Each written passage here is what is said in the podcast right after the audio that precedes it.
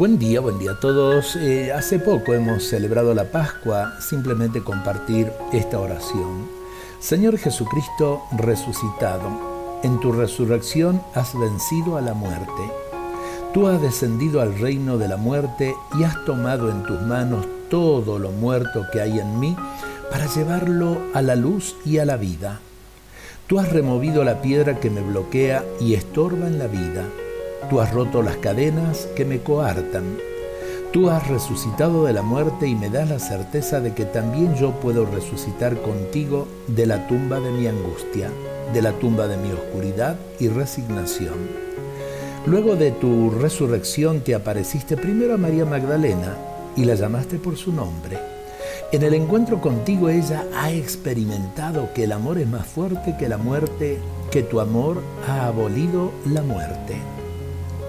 Permíteme creer hoy que en la muerte tu palabra de amor me recibirá. Dame la confianza que sobre todo allí donde nos separa un conflicto, una palabra de amor pondré nueva vida. Permíteme participar hoy en tu resurrección y llevar a los hombres una recta y plena esperanza, porque también en ellos tu amor es más fuerte que la muerte.